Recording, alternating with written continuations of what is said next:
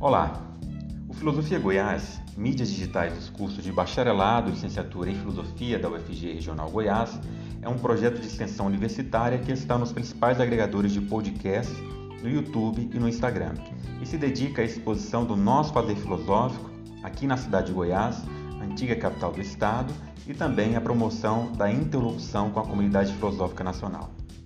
O canal de podcast Filosofia Goiás promove entrevistas, exposições orais variadas, comunicações, palestras, seminários de pesquisa e debates sobre os mais variados temas de filosofia com discentes e professores pesquisadores dos cursos de bacharelado e licenciatura em filosofia da UFG Regional Goiás e com convidados de outras universidades de todas as partes do país. Além de ampliar os debates filosóficos, Filosofia Goiás pretende promover a interlocução com instituições congêneres e diálogos filosóficos que transitem entre a tradição do pensamento filosófico e as questões do nosso tempo. Também o próprio fazer filosófico no ensino, na pesquisa, na extensão e na formação para a docência são tematizados aqui.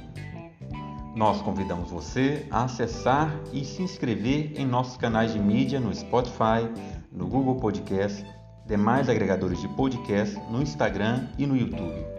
Meu nome é Cícero Oliveira e, dando sequência à proposta de exposição do nosso fazer filosófico, na data de hoje nós publicamos simultaneamente dois episódios sobre o mesmo tema, ambos feitos com docentes de filosofia da UFG Regional Goiás. O tema Políticas Identitárias foi proposto pelo professor Silvio Carlos, que propôs também que a professora Ana Gabriela Colantoni participasse visto que era um assunto sobre o qual os dois discordam.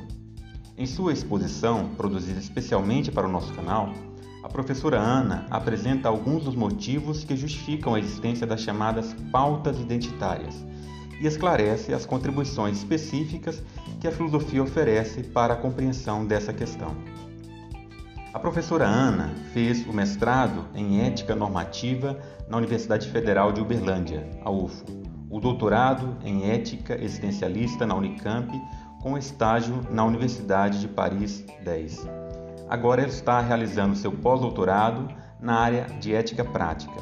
Ela, ela faz parte da banca de heteroidentificação da UFG, aqui na Regional Goiás, e tem ministrado principalmente as disciplinas de Ética 2 e Filosofia Contemporânea 2 nos nossos cursos de filosofia.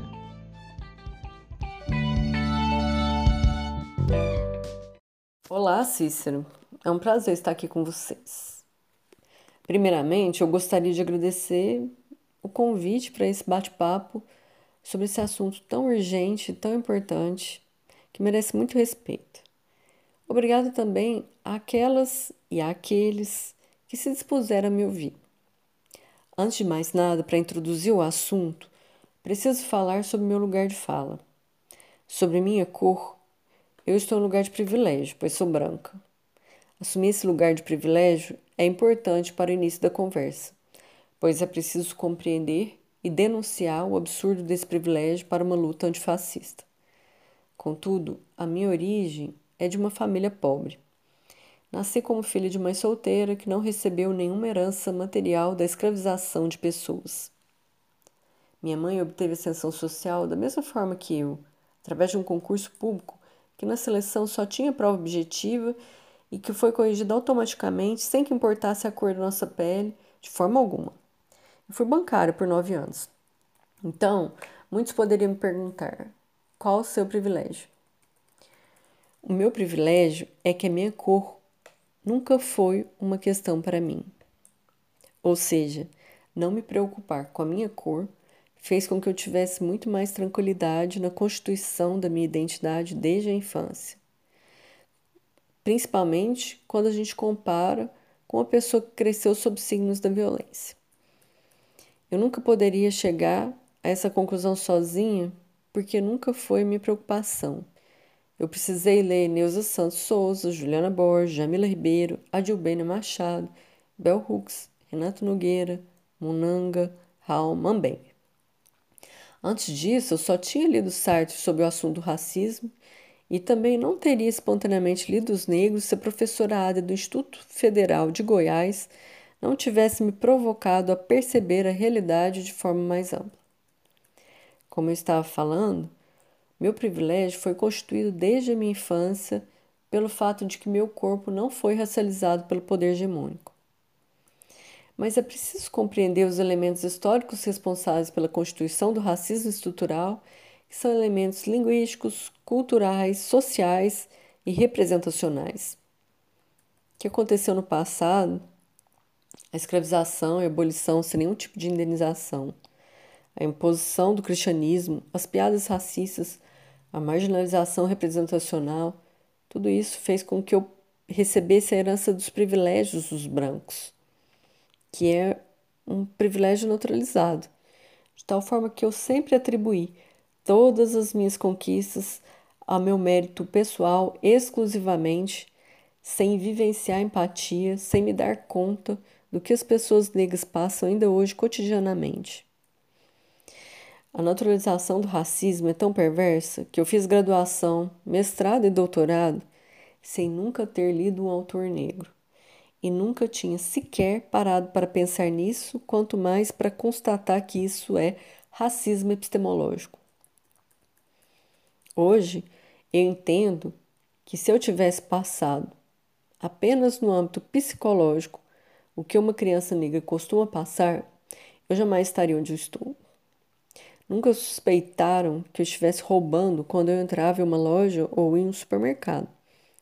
Nunca tive minha raça associada a coisas ruins. Lista negra, dia negro, magia negra, câmbio negro, mercado negro, peste negra, ovelha negra, humor negro, passado negro. Nunca me falaram que eu tinha que me casar com pessoas de outra raça porque os homens da minha raça não prestavam e não tinham condições financeiras. Eu não cresci vendo os trabalhos precários e as prisões serem preenchidos por mais de dois terços de pessoas da minha raça. Eu não vejo a falta de presença de pessoas da minha raça nos espaços de poder.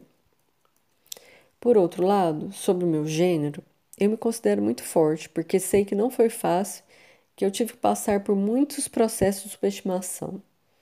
Eu tive que provar muitas coisas que os homens brancos em geral não precisam fazer. Em relação a muitos aspectos, eu não tive só que ser boa, eu tive que ser a melhor. Eu estou em lugar de opressão, pois sou mulher e ninguém precisa me contar isso. Não preciso praticar empatia para compreender. Simplesmente pelo fato de que eu vivencio a pressão sexista, mesmo conquistando ascensão social, eu não deixei de sofrer violência sexual psicológica pelo simples fato de ser mulher. Ainda vivencio cotidianamente, de maneira naturalizada, as opressões dos estereótipos e dos reducionismos provocados por isso. São muitas expressões linguísticas para desmerecer e subjugar a mulher, muitas delas até contraditórias. Mulherzinha, mulherão, mulher da vida, loira burra, lado materno, a histérica. Mas, para além do singularmente vivido, eu preciso compreender que as marcas da opressão atravessam as mulheres de maneira comum, infelizmente, próprias de uma sociedade patriarcal conservadora, e que, para chegar onde estou, minhas dificuldades foram muito maiores do que a dos homens brancos. As diferenças de oportunidades podem ser constatadas estatisticamente, por exemplo, quando observamos que as mulheres brancas ganham menos do que os homens brancos de forma geral. Enfim, a opressão contra negros e mulheres existe hoje e os fatos históricos a constituíram a partir de um projeto de dominação e de privilégios. Assim, se queremos mudanças, precisamos pensar no futuro para alterar o projeto de humano que queremos, para um projeto de justiça e de equidade. Para isso, precisamos, para agora, das pautas identitárias, que eu considero mais justo chamá-las de ações ou políticas afirmativas.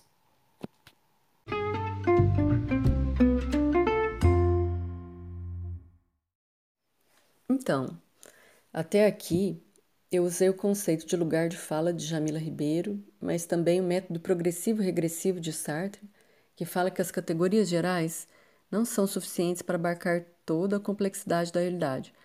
Logo, a biografia vivida é necessária também para poder pensar sobre as coisas mais gerais. Com isso, eu tentei mostrar na prática que brancos e homens possuem privilégios em uma sociedade racista e patriarcal. Mas agora eu vou partir para outra etapa. Vou tentar discutir os conceitos e tentar mostrar por que todos aqueles que não são essencialistas e que são favoráveis à justiça não concordam sobre as pautas ditas identitárias. Ou seja, há pessoas que não defendem os privilégios, mas que ainda assim são contra as ações afirmativas. Minha hipótese é que essas pessoas não aplicam o método desenvolvido pela fenomenologia, que dá ênfase à questão temporal e acabam por confundir o ôntico com o ontológico. Então é isso. Eu preciso fazer essa observação para continuar. Não estou tentando discutir com pessoas que são favoráveis aos privilégios. Também não estou tentando discutir com pessoas que acreditam que existe uma essência de subjugação do ser negro e do ser mulher. O projeto dessas pessoas é muito diferente do meu, então eu já desisti do diálogo racional com essas pessoas. Eu estou tentando discutir com pessoas que compartilham o mesmo princípio ou finalidade que eu com pessoas que acreditam que as coisas são construídas e, portanto, são mutáveis. Também com as pessoas que anseiam por justiça. Quero falar com pessoas que possuem a justiça como prioridade em suas discussões, mas que ainda não entendem a importância das pautas chamadas de identitárias. A partir de agora, vou chamar essas pessoas de bem-intencionadas. Essas pessoas bem intencionadas partem de pressupostos dos quais eu compartilho. Não há distinção essencial entre mulheres e homens. Não há vários tipos de raças quando se fala da espécie humana. Em certa medida, a distinção social entre mulheres e homens foi responsável pela subjugação, da mesma forma que o conceito de raça foi responsável pelo racismo. Até aqui, eu concordo com elas. O que eu não concordo é sobre as conclusões que elas chegam, pois a partir desses pressupostos corretos, elas dizem que não há lógica em uma política que faz a distinção usar a distinção. Para elas, essa é uma contradição de princípio.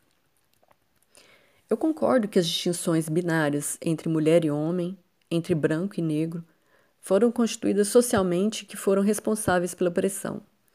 Justamente por isso, gênero e raça são conceitos antropológicos, inclusive.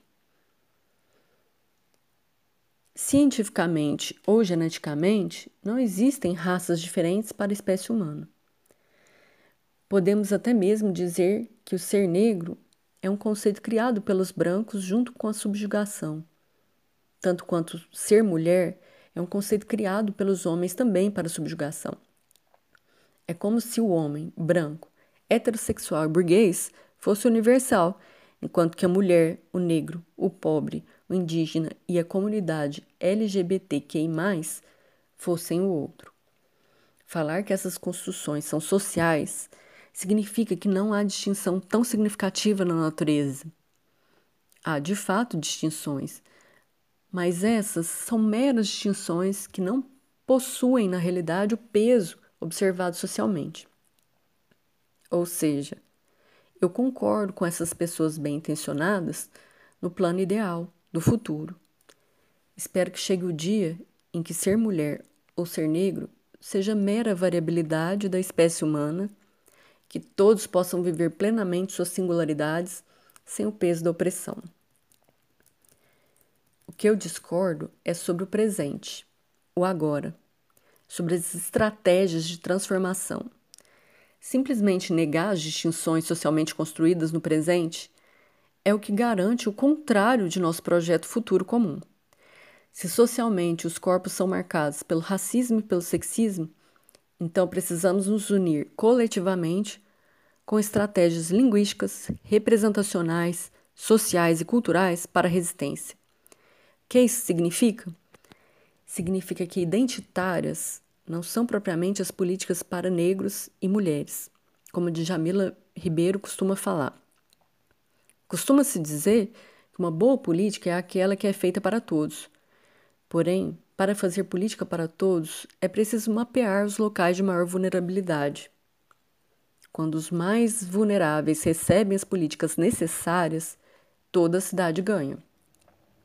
Quando não se faz isso, uma identidade é privilegiada, a do branco homem burguês. Assim, essas políticas que mantêm o privilégio dessa identidade específica é que deveriam ser chamadas de políticas identitárias.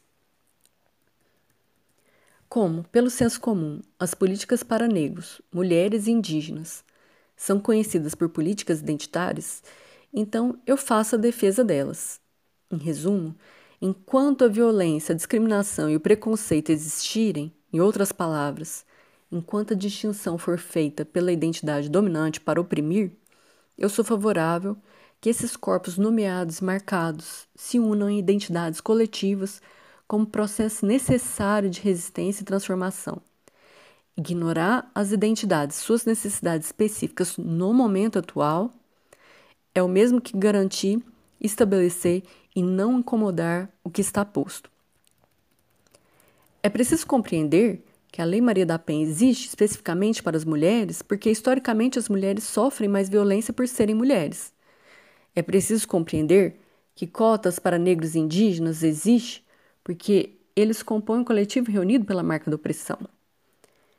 É preciso compreender que as cotas dos partidos para as mulheres existem porque, apesar de haver 50% de eleitoras mulheres, apenas cerca de 20% compõem o legislativo.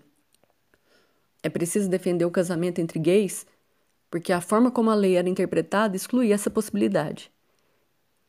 Eu queria viver em um mundo que não houvesse nenhuma política específica, porque seria um mundo sem violência. Mas enquanto a violência existir, as políticas para as pessoas com mais vulnerabilidade são necessárias.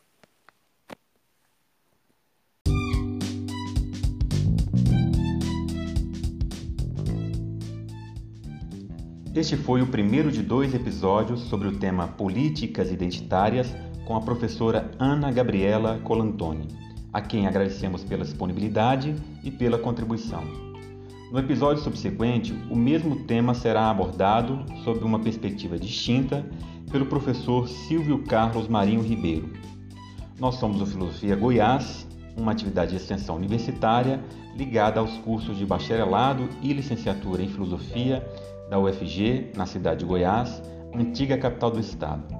Além do Spotify, Google Podcast e de outros dos principais aplicativos de podcast, você também pode nos acompanhar no Instagram e no YouTube.